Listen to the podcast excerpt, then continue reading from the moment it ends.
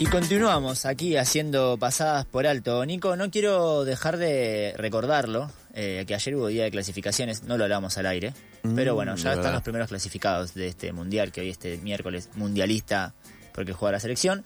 Y para quienes nos están escuchando, les contamos, serán los cruces Países Bajos versus Estados Unidos y Senegal versus Inglaterra. Lamentablemente nuestros hermanos latinoamericanos de Ecuador Sí, han sido eliminados. me afecta a mí porque tengo sangre de Ecuador. Tal eh, cual. fue una tristeza eh, alta, eh, pero con la frente en alto, como corresponde. pero con la frente en alto.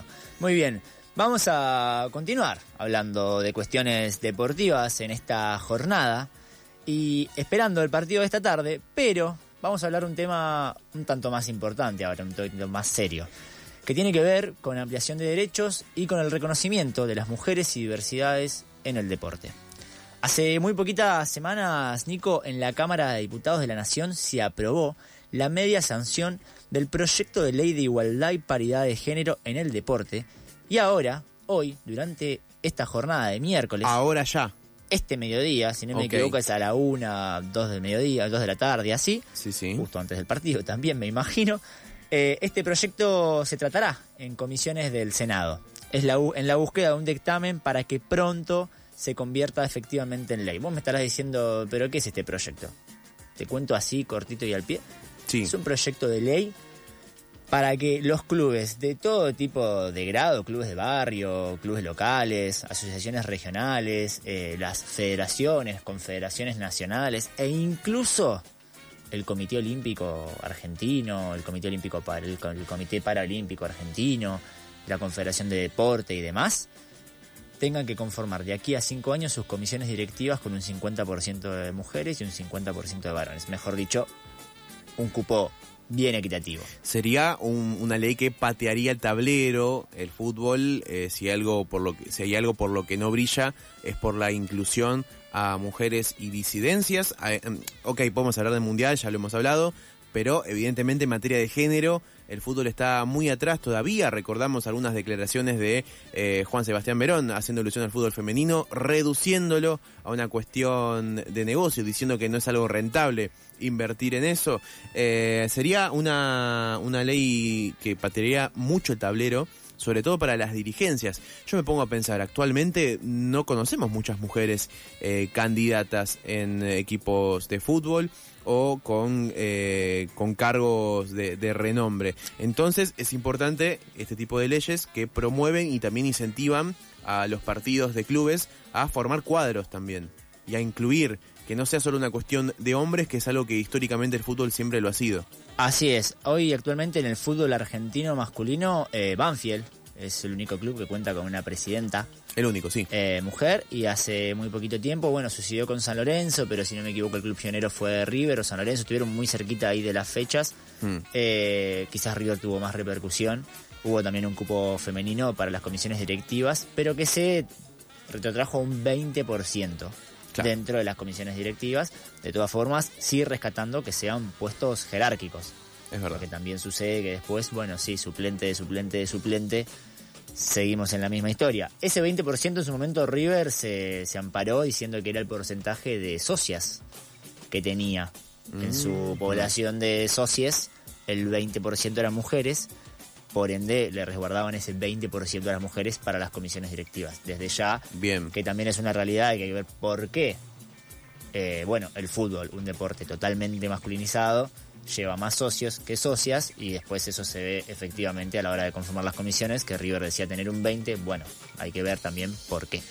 Y de este proyecto de ley, dentro de lo que puedas si quieres contarme, Nehuen, eh, ¿ha recibido algún tipo de ida y vuelta en el debate parlamentario? Ha recibido un tipo de ida y vuelta en diputados. eh, la verdad que fue bastante caluroso el debate en diputados. Si bien en las comisiones, en las comisiones de diputados esto se aprobó con unanimidad, porque viene de la mano con otro proyecto también que tiene que ver con la creación de protocolos de acción ante hechos de violencia de género. Ah, ok. Son dos proyectos que vienen de la mano. Ok. Uno para que los clubes tengan que armar los protocolos, otro para que eh, los clubes tengan que justamente dividir sus comisiones directivas. Como repito, de acá a cinco años sería un 50%, va de manera progresiva. Eh, y a pesar de que en las comisiones de diputados estuvo todo ok y todos los frentes políticos apoyaron la iniciativa y se tuvo un dictamen de mayoría y demás, al momento de llegar a la votación en el recinto, hubo sus problemas. Claro. Puertas adentro se dice que bueno, que arrancó el lobby y uno puede ya sospechar el lobby de parte de quién, de qué deportes, de qué federaciones. Pero yo me pongo a pensar, eh, ¿por qué oponerse a algo que en, en, definitiva, me pongo ya a pensar en términos de marketing y, de imagen, por supuesto, pero son eh, medidas que eh, colaborarían a mejorar la imagen, esto que se llama pink washing, por así decir, eh, contribuirían a colaborar con, con, la mejora de la imagen a nivel, qué sé yo, marketing. Pero ¿por qué, por qué oponerse a esto?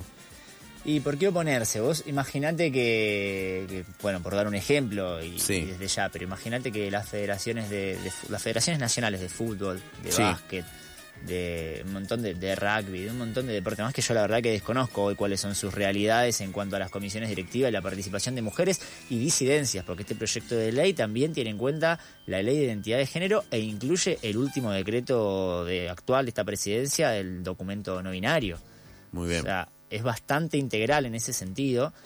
Eh, que de aquí a cinco años tenga que pensar justamente en repartir la torta en los puestos jerárquicos de poder, que, tenga que haber presidente, vicepresidenta, presidenta, vicepresidente, todos los puestos que tiene una comisión directiva de importancia, no solo los clubes chicos, mm. clubes de barrio, sino también los clubes grandes, los clubes que son famosos en todo el país y mismo las federaciones nacionales y regionales de todos los deportes que estén dentro de lo que es el sistema integral del deporte argentino. Claro. Volviendo a lo que fue la, votación, se amagó con querer sacar el proyecto de temario a último momento, se amagó que pum que pan, lamentablemente, y hay que decirlo, eh, los legisladores del PRO se levantaron y se fueron de la sesión porque no querían que esto se vote, porque había cosas que no les parecían de golpe, como bueno, hubo acuerdo hace un par de semanas para firmar dictamen, pero ahora no. Eh, raro. Pero afortunadamente y en función de la ampliación de derechos, esto obtuvo su media sanción, se juntaron los votos. También hay que decirlo, eh, el radicalismo, si no me equivoco, fue quien se quedó en la sesión.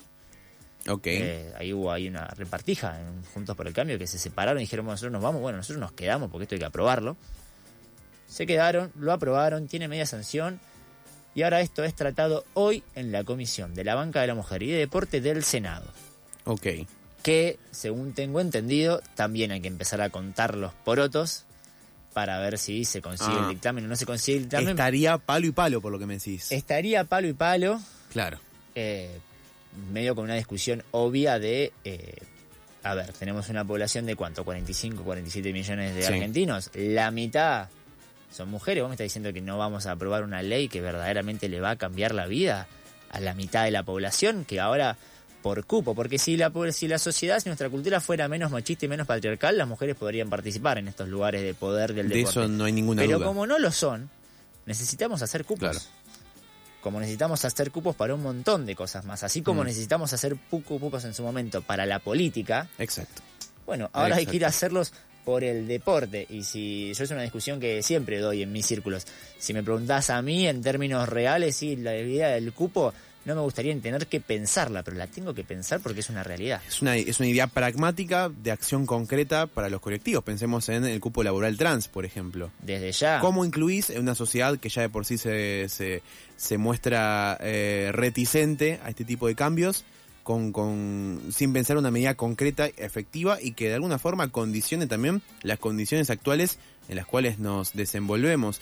Eh, como decía yo al principio del programa, ya en un tono más, más chabacano, pero ahora lo quiero traer sobre la mesa, el fútbol es lo más importante lo menos importante, pero en estos casos es importantísimo también pensar en eh, cuestiones a tener en cuenta, cánticos en, cancha de fútbol con eh, temáticas xenofóbicas, homofóbicas. Yo sigo escuchando en los estadios cuando hay una mujer eh, dentro del cuerpo arbitral, sigo escuchando comentarios de lava los platos, por ejemplo. Eh, entonces hay mucho por trabajar. Hay mucho por trabajar y, y, que, y que, bueno, que ojalá que esto, esto se apruebe y que el lobby que es uno se pone a pensar quién haría el lobby en contra de eso, vos ya lo ya lo comentaste brevemente, que el lobby no, no tape esta lucha o, y, esta medida que en definitiva es progresiva. que, es progresiva y muchachos, muchachos, eh, lo hablaste hace un ratito de Juan Sebastián Verón, claro. Eh, basta, hay que cortarla con esto y si es una realidad de que los varones no le dan el lugar que corresponde a las mujeres y diversidades en el deporte, bueno, hay que dárselo por ley.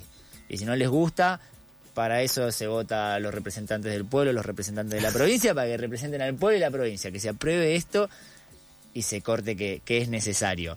Así que seguiremos hablando de este tema, Nico, traeremos las novedades de si tiene dictamen y en el en, tanto en diputados como en Senado las sesiones se extendieron hasta fin de año, hasta el 31 de diciembre. Así que, ¿quién te dice? Ojalá, crucemos los dedos, eh, esto pueda tener el dictamen en la jornada de hoy en el Senado y que sea tratado prontamente en el recinto para poder efectivamente convertirlo en ley porque como dijimos hace un ratito, eh, le va a cambiar la vida a un montón de personas en nuestro país.